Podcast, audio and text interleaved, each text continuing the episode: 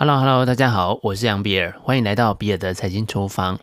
如果说资产证券化是现代金融的核心，恐怕一点也不会言过其实。十八世纪后期的普鲁士经历了七年之战，打败了法国、俄国等欧洲强权，成为了新兴的王国。然而，战争的开销非常巨大，军队把耕地都变成了战场，东普鲁士贵族们少了收入，一时间债台高筑。甚至要危及到普鲁士的王室。这个时候，有一个名叫布林的柏林商人，发明了一套将贵族的土地价值货币化的计划。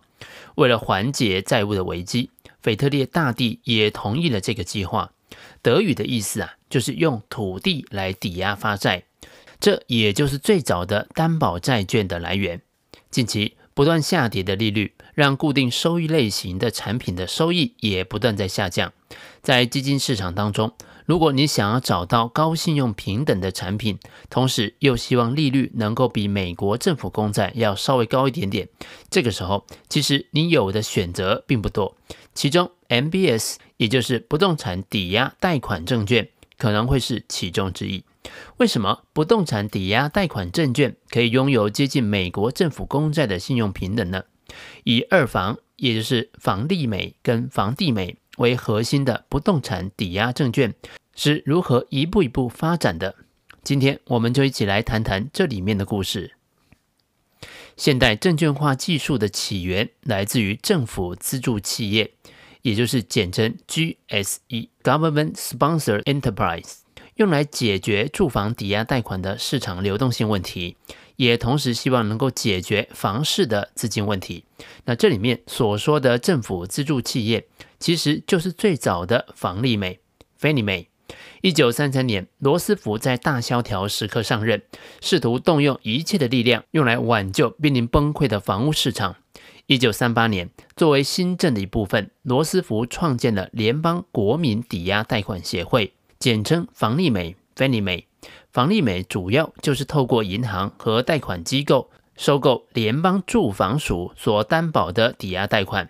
为抵押贷款提供刺激市场的流动性，让银行和其他的金融机构可以释放更多的资金来发放新贷款。联邦住房署所担保的抵押贷款大多数是不符合一般标准的贷款，贷款人信用不完美，缺少头期款。但是由于贷款由联邦政府所担保，因此风险很小。第二次世界大战结束之后，战场上回乡的老兵们成为住房刚性需求的主力军。房利美公司从1948年开始，逐渐将贷款收购的范围扩展到退伍军人事务所所担保的抵押贷款。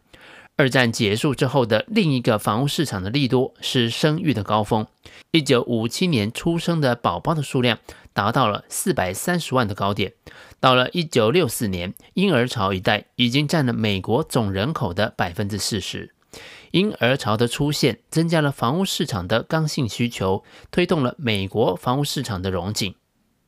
一九六八年，房利美的抵押贷款组合规模已经来到了七十二亿的美元。其中有很大一部分是透过贷款收购的方式所产生的。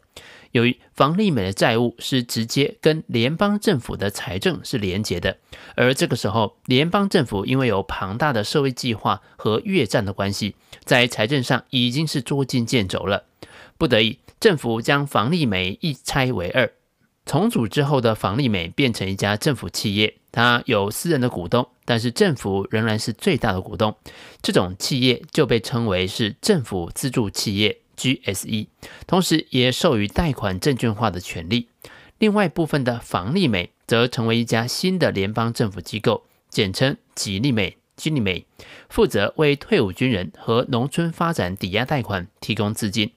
为了提高效率以及防范房利美一家独大，美国政府又在一九七零年设立了房利美的竞争对手——联邦住宅贷款抵押公司，简称房地美 （Freddie Mae）。到这里，美国房地产的三大玩家正式到齐了。第一个具备现代资产证券化意义的金融商品是吉利美所推出的房贷转付证券。由于吉利美贷款都由政府担保，几乎没有风险，因此，吉利美直接将房贷户的月付金当作投资收益提供给购买证券的投资人。这主要还是要归功于二房，也就是房地美跟房利美已经将房屋贷款标准化了。购买证券的投资人不需要关注贷款物件的地点、价值或是过户等等的问题，因此这类的证券大受欢迎。然而，这个产品还是有它的缺点的，也就是虽然一般房贷都是三十年期，但是如果贷款人提前还款，或者是借新还旧，或是提前卖出了房子，就会影响投资人的收益。为了解决贷款人提前还款的问题，房地美在一九八三年六月发行了第一笔的不动产抵押债权凭证，简称 CMO。这是一款比房贷转付证券更为复杂的产品。不动产抵押债权凭证的创新之处，在于将风险细分，搭配不同的期限。不同的利率和不同的信用等级等多层次的证券，来满足各类不同风险偏好的投资人的需求。CMO 结构设计上的主要思路，就是不将抵押贷款池视为是单一的一组三十年期的抵押贷款，而是将池子当中的抵押贷款的本金和利息，根据它的风险不同，划分成不同的阶层，每一层都有它各自的到期日。利率和信用评级，层级越高则越安全，层次低的则会最先承担提前还款风险或者是信用风险，直到本金价值为零，剩余的再由上一层来做承担。CMO 设计过程当中的一个亮点就是 SPV，或者称为特别目的实体，它是由发起人或者是贷款人所创建的一个法律实体。主要是用来转移资产，SPV 并没有雇员或者是办公地点。CMO 所创设的这个 SPV 就是抵押贷款法律上的所有人，将资产从信用市场转移到资本市场。SPV 负责接收还款，以抵押贷款作为担保发行证券，并且从池子当中获得现金流。一方面简化了税收的处理，另外一方面，也将发行人母公司的风险隔离，也就是说，母公司的风险跟 CMO 无关了。经过了这一连串的说明，我们终于可以来解释一下课本上所说的什么叫做资产证券化，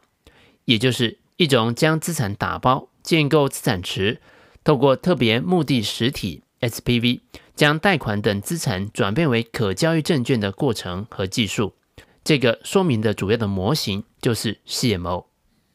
房地美在一九八三年推出的 CMO 大获成功，紧接着房贷市场的另外一个巨头房利美也进场了。自此，二房垄断了不动产抵押债权市场，成为市场上最大的中间商，自然在手续费上也是赚得饱饱的。这一切看在商业银行的眼里，实在是眼红的不得了啊！